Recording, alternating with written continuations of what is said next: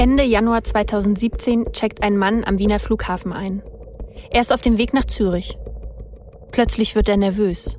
Er schaut sich um und verschwindet auf der erstbesten Toilette, einem Behinderten-WC. Er öffnet die Abdeckung eines Putzschachtes. Dann holt er etwas aus seiner Jackentasche und versteckt es im Schacht. Es ist eine Pistole. Kurz darauf besteigt der Mann das Flugzeug nach Zürich. Ein paar Tage später reinigt eine Putzkraft das Behinderten-WC und entdeckt die Waffe. Sie meldet den Vorfall der Polizei, die daraufhin eine Falle installiert. Knapp zwei Wochen später kommt der Mann zurück zum Flughafen. Erst schleicht er scheinbar ziellos umher, dann betritt er das Behinderten-WC und macht sich an der Verkleidung des Putzschachtes zu schaffen. Er will die Pistole aus dem Versteck holen. Plötzlich klopft die Polizei an der Tür. Die Falle ist zugeschnappt. Die Beamtinnen nehmen den Mann fest.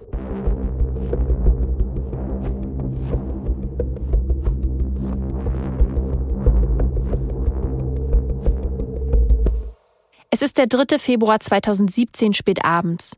Beamtinnen der Kriminalpolizei befragen den Mann noch direkt am Flughafen. Bereitwillig gibt er seine Personalien an. Er heißt Franco Hans A. und ist gerade 28 Jahre alt geworden. Er kommt aus Deutschland und ist Soldat bei der Bundeswehr, ein Oberleutnant. Die Vernehmung beginnt um 23.33 Uhr, so steht es im Polizeiprotokoll. In den kommenden Stunden erzählt Franco A. der Polizei eine abenteuerliche Geschichte. Die geht so. Zusammen mit Kameraden hat Franco A. bei seinem ersten Besuch in Wien den Ball der Offiziere in der Hofburg besucht. Am nächsten Tag ist er noch betrunken. Auf einer Kneipentour muss er pinkeln, er stellt sich an einen Busch und sieht plötzlich etwas funkeln. Eine Pistole. Ein älteres Modell, aber offenbar voll funktionstüchtig. Sogar geladen ist sie. Er sichert die Pistole und steckt sie in seine Jackentasche. Erst am nächsten Tag am Flughafen fällt sie ihm wieder ein. Er versteckt sie schnell im Putzschacht, um den Flieger noch zu erwischen. So erzählt es Franco A. nach seiner Festnahme. Er behauptet, dass er die Pistole zwei Wochen später aus dem Versteck holen wollte, um sie der Polizei zu übergeben. Danach wollte er noch ein bisschen Sightseeing in Wien machen, so sagt er das. Knapp drei Stunden dauert die Vernehmung in dieser Nacht. Die PolizistInnen nehmen Franco A.'s Fingerabdrücke und er gibt sein Smartphone ab. Dann darf er gehen. Um 2.30 Uhr, mitten in der Nacht. Was zu diesem Zeitpunkt keiner weiß, mit der Festnahme von Franco A. beginnt einer der größten Rechtsextremismus-Skandale der Bundeswehr. Und er wird sich ausweiten. Auf die Polizei und auf den Verfassungsschutz. Denn Franco A. ist viel mehr als ein Tourist mit einer seltsamen Suftgeschichte. Mein Name ist Christina Schmidt. Ich bin Reporterin der Zeit. Und ich bin Sebastian Erb, Reporter bei der Taz. Und das ist der Podcast Das Hannibal-Netzwerk. Rechte Schattenkrieger und der Tag X. Wir haben in den vergangenen Jahren einem Team zu einem rechtsextremen Netzwerk recherchiert.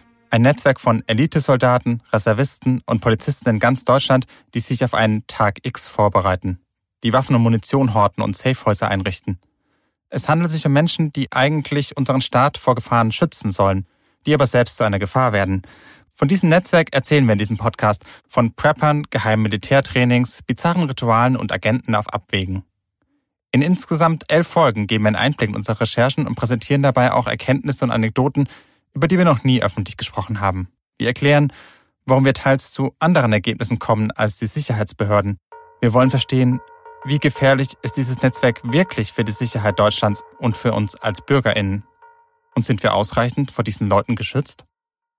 Diese erste Folge dreht sich darum, wie alles angefangen hat. Erstmal geht es nur um eine vergleichsweise kleine Sache, denn die Geschichte mit der Pistole ist zwar seltsam und niemand glaubt sie Franco A. so richtig, aber juristisch ist es zunächst nur ein Verstoß gegen das Waffengesetz. Die Frage dahinter ist aber, hatte Franco A. mit der Pistole etwas vor? Und falls ja, was? Für die Bundeswehr ist die Sache in jedem Fall problematisch. Ein Soldat darf in seiner Freizeit nicht mit illegalen Waffen hantieren. Als die Bundeswehr von den Ermittlungen in Österreich erfährt, schauen sie sich dort genauer an, wer dieser Franco A. eigentlich ist. Auch wir haben uns ausführlich mit Franco A. beschäftigt. Wir konnten Ermittlungsunterlagen zu dem Fall lesen und wir haben mit vielen Personen aus seinem Umfeld gesprochen. Und wir haben ihn selbst mehrmals getroffen. Natürlich kennen wir auch seinen vollen Namen, aus juristischen Gründen kürzen wir ihn hier aber ab. Franco A. wächst in Offenbach auf, in der Nähe von Frankfurt am Main. Im Abi-Buch seines Jahrgangs schreibt er, Soldat sei sein Traumberuf. Direkt nach dem Abitur geht er zur Bundeswehr und schlägt die Offizierslaufbahn ein. Das ist eine jahrelange Ausbildung inklusive Studium an vielen verschiedenen Standorten. Die Offiziersausbildung führt Franco A. auch nach Frankreich zu einer altehrwürdigen Militärakademie in der Bretagne. Er hat gute Noten, es gibt keine Klagen. Mit einer Ausnahme. Franco A. schreibt eine Masterarbeit, die für Aufregung sorgt. 2013 reicht er sie an seiner französischen Uni ein. Ihr Titel? Politischer Wandel und Subversionsstrategie. Er setzt darin Einwanderung mit einem Genozid gleich und rechtfertigt politische Gewalt. Er argumentiert, dass das Volk vor ausländischen Elementen geschützt werden müsse. Es ist keine wissenschaftliche Arbeit, die er da geschrieben hat. Ein Gutachter nennt die Arbeit damals einen radikal nationalistischen, rassistischen Appell. Man könnte auch sagen, es ist eine rechtsextreme Hetzschrift, getarnt als Masterarbeit. Franco A.'s Vorgesetzte bemerkten das also damals. Aber sie tun so gut wie nichts. Franco A. redet sich raus, er wird ermahnt und darf eine neue Arbeit schreiben. Er macht dann auch einen guten Abschluss. Der MAD, der Geheimdienst der Bundeswehr, erfährt nichts von dem Vorfall. Und so kann er auch nicht dem Verdacht nachgehen, dass ein Offizier eine rechtsextreme Einstellung hat. Der MAD könnte sonst Vorgesetzte und Zeuginnen befragen. Im Extremfall könnte er sogar Telefonate abhören und E-Mails mitlesen. Das alles passiert bei Franco A. jedoch nicht. Seit Anfang 2017 ist Franco A. in Ilkirch stationiert, in der Nähe von Straßburg. Er ist als Offizier im Stab des Jägerbataillon 291 eingesetzt.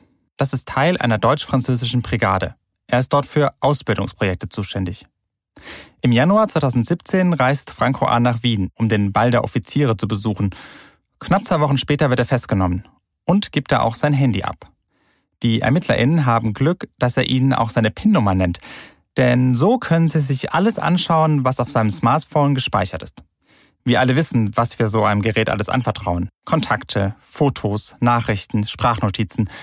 Auf Franco A. Smartphone finden die ErmittlerInnen dann auch viele Hinweise darauf, wo er neben seiner Bundeswehrkarriere so unterwegs war und was er vorgehabt haben könnte. Nach dem Vorfall am Wiener Flughafen schicken die österreichischen ErmittlerInnen Franco A.'s Fingerabdrücke zu ihren KollegInnen in Deutschland. Die finden die Fingerabdrücke in einer Datenbank. Daneben steht aber nicht der Name von Franco A., sondern ein ganz anderer. David Benjamin. Und besonders interessant ist, warum die Fingerabdrücke überhaupt gespeichert sind. David Benjamin ist angeblich ein Syrer. Ende 2015 soll er nach Deutschland geflüchtet sein und hier Asyl beantragt haben. Franco A., der Bundeswehroffizier aus Offenbach, hat also eine zweite Identität als syrischer Flüchtling. Und er hatte mindestens eine illegale Waffe. Damit ist das kein harmloser Vorfall mehr. Es geht nicht mehr nur um einen Verstoß gegen das Waffengesetz. Es geht um mutmaßlichen Rechtsterror.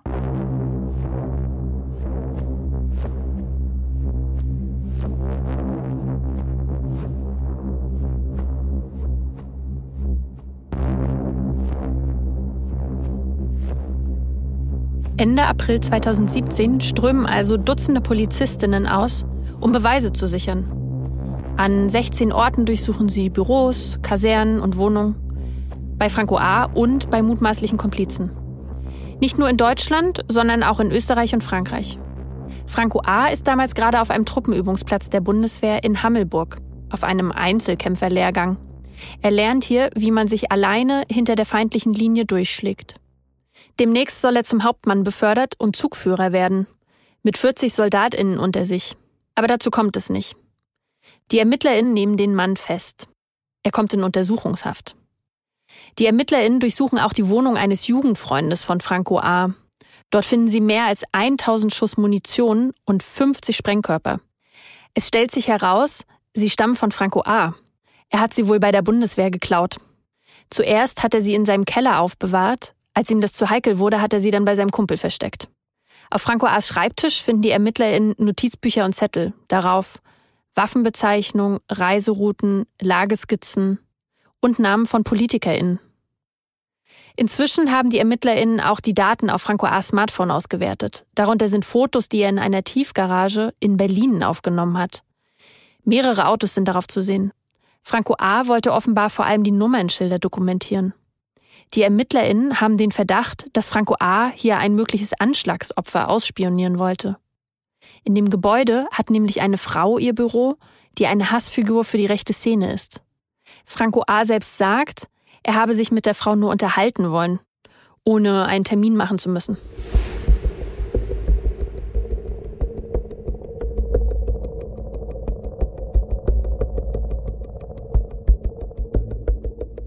Die ErmittlerInnen finden auch viele Chats. Mehr als 33.000 Nachrichten, diverse Chatgruppen bei WhatsApp und bei Telegram. Franco A. schreibt beispielsweise mit einem Bundeswehrkumpel. Sie benutzen dabei offenbar Codewörter, da fallen Begriffe wie die große, die kleine, die ganz kleine. Die ErmittlerInnen sind sich sicher, es geht um Waffen. Der Bundeswehrkumpel streitet das im Gespräch allerdings ab. Anfang Mai 2017 übernimmt der Generalbundesanwalt die Ermittlungen. Das ist sozusagen die oberste Ermittlungsbehörde in Deutschland, zuständig bei Terror. Der Generalbundesanwalt wirft Franco A. die Vorbereitung einer schweren staatsgefährdenden Gewalttat vor. Franco A. wird vorgeworfen, sich als Flüchtling getarnt und Anschläge geplant zu haben. Als Anschlagsopfer hat er demnach Personen des öffentlichen Lebens ausgewählt. Menschen, die sich durch eine, in seinem Sinne, zu freundliche Flüchtlingspolitik auszeichnen. Heiko Maas von der SPD etwa, der damalige Justiz- und heutige Außenminister, oder Claudia Roth, die Bundestagsvizepräsidentin der Grünen. Der Fall schlägt Wellen. Wie konnte es angehen, dass ein Bundeswehrsoldat als syrischer Flüchtling anerkannt wird? Die bisherige Annahme, Franco A. wäre im Flüchtlingsansturm zwischen 2015 und 2016 quasi somit durchgerutscht. Die Verteidigungsministerin hat die volle Unterstützung der Bundeskanzlerin und der ganzen Bundesregierung dabei, alle Facetten dieses Falles Franco A., soweit sie die Bundeswehr betreffen, aufzuklären. Ohne den Waffenfund in Österreich wäre der Mann nie aufgeflogen. Und da fragt man sich natürlich, was macht der militärische Abschirmdienst zum Schutz innerhalb der Bundeswehr, wenn es um rechtsextreme Strukturen, um Fremdenfeindlichkeit, um Rassismus geht? Was der MAD, also der Geheimdienst der Bundeswehr, eigentlich so macht oder auch nicht, das ist wirklich eine gute Frage, die wir später noch vertiefen werden. Zuerst aber wollen wir uns Franco A's Chatgruppen anschauen. Die ErmittlerInnen haben sie auf seinem Handy gefunden. Eine Chatgruppe ist besonders. Es ist eine Telegram-Gruppe mit einem kurzen Namen. Sie heißt schlicht Süd und hat zu diesem Zeitpunkt 59 Mitglieder. Aus dem Chatprotokoll wird deutlich, als Franco A. auffliegt, werden die Admins der Chatgruppe offenbar nervös. Sofort gibt jemand eine klare Anweisung. Den Chat sofort löschen. Die Gruppenmitglieder nehmen das sehr ernst. Manchen reicht es nicht, die Gruppe einfach zu löschen. Ein Mann etwa, der ganz im Norden von Deutschland wohnt, steigt in seinen Keller hinab, spannt sein Smartphone zwischen die Backen eines grünen Schraubstocks und dreht so lange zu, bis die Platine in winzige Splitter zerspringt. Damit sind alle Daten zerstört. Von diesem Mann werden wir in einer späteren Folge noch erzählen. Wir haben den kompletten Chatverlauf der Gruppe Süd exklusiv vorliegen, also den Verlauf, wie er auf Franco A's Handy sichergestellt wurde. Davor hatte die Gruppe den Chat schon mal gelöscht und dann neu aufgesetzt. Das hatte damals nichts mit irgendwelchen Ermittlungen zu tun, sondern war eine reine Vorsichtsmaßnahme. Die Gruppe hatte Angst, dass ihnen jemand dazwischen funkt. Ein Geheimdienst möglicherweise. Das wird aus einer Nachricht aus der neuen Gruppe deutlich, deren Chatverlauf uns vorliegt. Darin schreibt einer der Admins Anfang Januar 2016, dass sich manche in der ersten Gruppe nicht an das Sendeverbot gehalten haben. Die Chats wurden durch persönliche Statements und Bilder von Mitgliedern angreifbar. Einzelne Mitglieder zogen sich zurück und der Chat musste schließlich aufgelöst werden. In einem Chat wie diesem jetzigen darf es also nicht mehr vorkommen, dass Bilder und Gedanken in einer Art eingebracht werden, dass dieser Chat aus Sicht Außenstehender als regierungsfeindlich, rechtsextrem, putschistisch oder sonst wie eingestuft wird.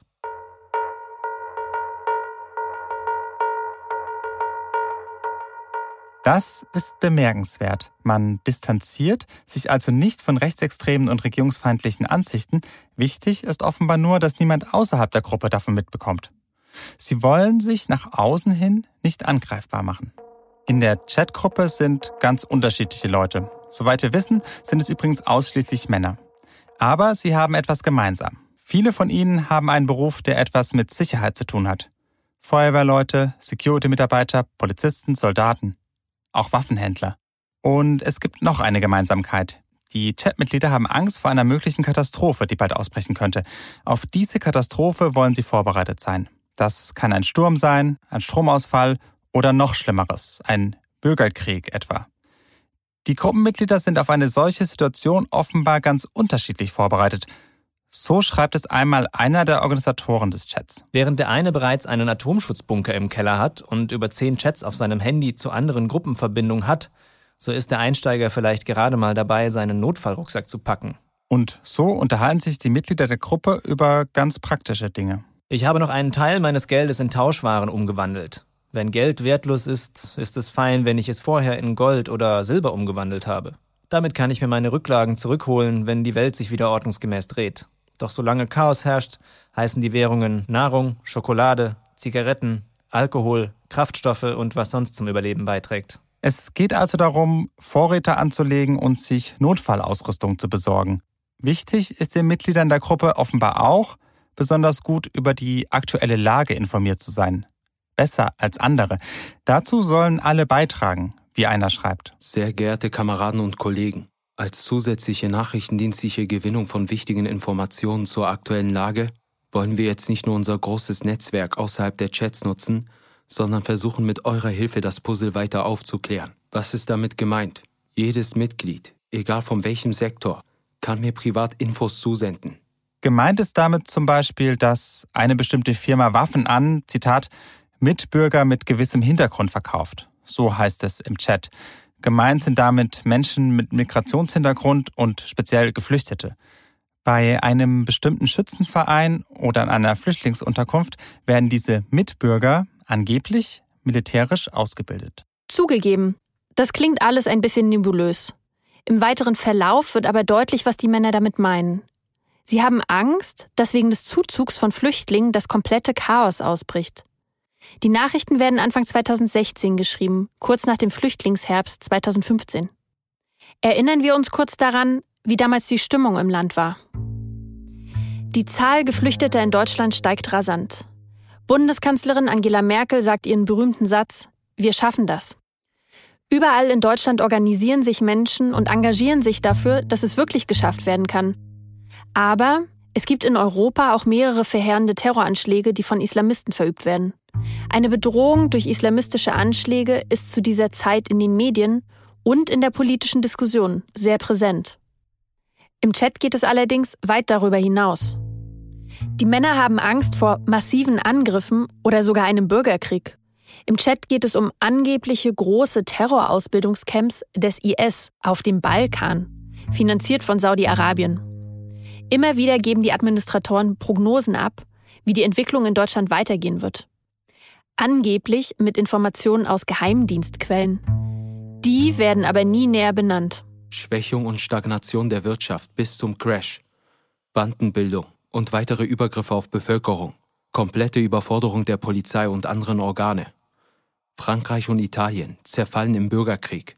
Zusätzlicher Weckruf aller Schläfer in Europa, welche gezielt auf Polizei und Kasernen schnell und aggressiv plus mit Überraschungsmoment angreifen dies würde einen Kontrollverlust unserer Sicherheitsorgane zur Folge haben. Soweit die Prognose der Insider. Dafür machen wir das alles ja. Das sind Szenarien, auf die sich die Männer in der Gruppe Süd vorbereiten. Sie wollen gefasst sein auf den Zeitpunkt, wenn die staatliche Ordnung zusammenbricht. Und der Zeitpunkt, wenn es soweit sein soll, heißt Tag X. Auf diesen Tag X wollen sie vorbereitet sein. Kurzes Lageupdate. Anspannung Russland, Türkei nimmt zu. Türkei beliefert weiter Waffen an IS sichert Rückzug für IS nach Europa. Zahl der Schläfer in Europa auf einige hunderttausend angestiegen.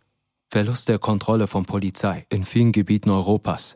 Vorbereitungsphase und Ruhemodus der islamischen Kämpfer bald beendet. So zieht sich das über Monate hin. Erhöhung der internen Warnstufe. Kfz immer zu mindestens 75 Prozent vollgetankt. Notfallrucksack gepackt und griffbereit. Taktische Ausrüstung im Kfz oder zu Hause lassen am Wochenende nicht Dienstort, da dies primär Ziel der Schläfer ist in ihrer ersten Phase. Funk einsatzbereit. Notfallsammelpunkte ausmachen. Nicht nur das Safehouse, sondern auch eure regionalen Punkte. Klare Erkennungszeichen untereinander vereinbaren. Großstädte meiden. Zwei Dinge sind hier besonders interessant. Safehouse und Erkennungszeichen. Die Mitglieder der Gruppe diskutieren untereinander, wann eigentlich der Tag X genau ist. Vor allem machen sie sich Gedanken darüber, was sie an diesem Tag X machen. Sobald es einen, wie es heißt, Stromausfall mit unklarer Ursache gibt oder wahrnehmbare Gefechtshandlungen, wollen sie sich an einem Pick-up-Point treffen, einem geheimen Sammelpunkt. Oder direkt in einem Safehouse, einem sicheren Rückzugsort. Solche Safehäuser richten sie angeblich an einem halben Dutzend Orten in Bayern und Baden-Württemberg ein. Teils sind das Privathäuser, aber auch Kasernen werden genannt. Im Notfall wollen sie sich dann weiter durchschlagen. Einmal ist die Rede davon, dass in einem bestimmten Safehouse genügend Waffen und Munition vorhanden seien. Anfahrt an Sammelpunkt. Kfz vorher stehen lassen und Sammelraum kurz beobachten, ob Feindbewegung zu erkennen ist. Danach mit Fernlicht zweimal Frage, einmal Antwort mit Fernlicht. Safehouse aufsuchen, einigeln, weitere Kräfte suchen, Ausbildung von geeignetem Personal, schnelles Sichern von Schlüsselräumen und Knotenpunkten, Lagerung von Material sicherstellen, Verwundeten Sammelnest bestimmen, Ruhe bewahren. Führung übernimmt ein Mitglied nach Leistung, Eignung, Befähigung. Sollte Militär sein, im besten Falle. Um es noch einmal deutlich zu machen, das sind keine offiziellen Pläne und Aktivitäten. Die Soldaten, Polizisten und Security-Leute, die sich hier organisiert haben, machen das alles privat. Nur für sich. Sie sorgen sich nur um ihre eigene Sicherheit, nicht um die von uns allen, den BürgerInnen Deutschlands. Aber sie nutzen dafür Wissen und Ressourcen, die sie als Staatsdiener haben. Und die Gefahr, von der sie sprechen, existiert vor allem in ihrem Kopf.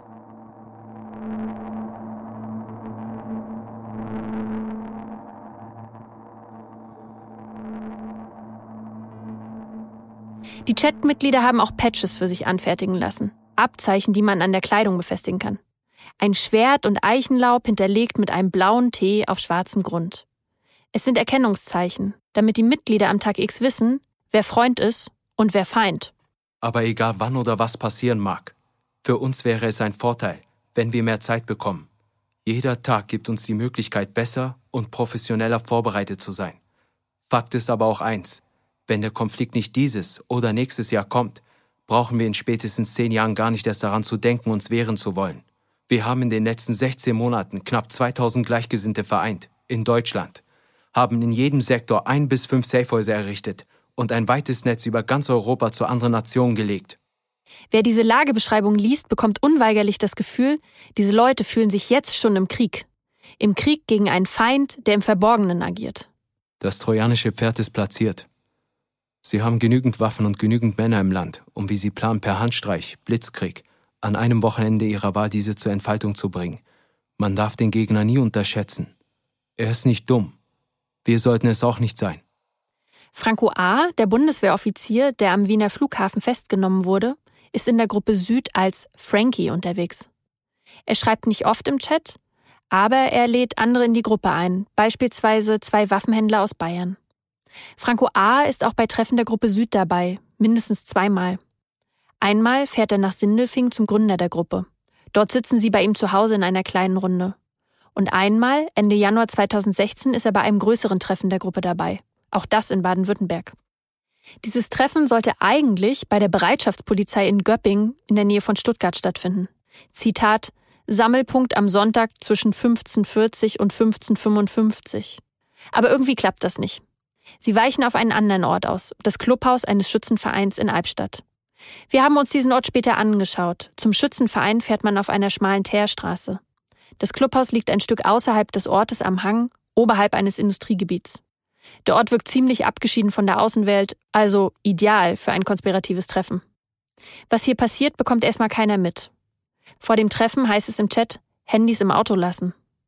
Wir konnten jedoch später mit Menschen sprechen, die bei dem Treffen dabei waren. Sie schildern das so. Im Clubhaus des Schützenvereins quetschen sich die Männer in einen Raum im Keller. Sie besprechen ähnliche Dinge wie im Chat, nur direkter. Es geht auch hier um die Weltlage oder genauer um einen drohenden Weltkrieg. Es geht um Safehäuser, Fluchtrucksäcke, Fluchtrouten und Funkgeräte. Manche sind der Ansicht, dass das System, wie sie sagen, unmittelbar vor dem Zusammenbruch steht. Einer der Teilnehmer des Treffens fragt die anwesenden Soldaten, ob sie am Tag X die Kasernen aufmachen würden, damit man an Waffen, Munition und Fahrzeuge komme. Auch der Bundeswehroffizier Franco A. stellt am Rande des Treffens eine Frage. Er erkundigt sich bei einem Händler für Waffenteile, wie er sich selbst am besten Waffen organisieren kann. Franco A. tritt zu diesem Zeitpunkt gerade seinen ersten richtigen Dienstposten bei der Bundeswehr an. Einen Monat zuvor hat er sich als syrischer Flüchtling registriert. Wofür braucht Franco A. also Privatwaffen? Seit seiner Festnahme am Wiener Flughafen gibt es einen ungeheuerlichen Verdacht. Womöglich wollte er in seiner Identität als Flüchtling einen Terroranschlag begehen. Womöglich wollte Franco A. nicht auf den Tag X warten, sondern ihn herbeiführen. Das Hannibal-Netzwerk. Rechte Schattenkrieger und der Tag X ist ein Podcast von Podimo, produziert von der Kooperative Berlin. AutorInnen Christina Schmidt und Sebastian Erb. Redaktion Anne-Sophie Schmidt. Dramaturgie Christina Ebelt. Sounddesign Joscha Grunewald. Und in der nächsten Folge nicht nur Franco A. und seine Mitstreiter in der Gruppe Süd machen sich Gedanken über einen Tag X. In ganz Deutschland organisieren sich Sicherheitskräfte in solchen Chatgruppen. Was haben sie vor?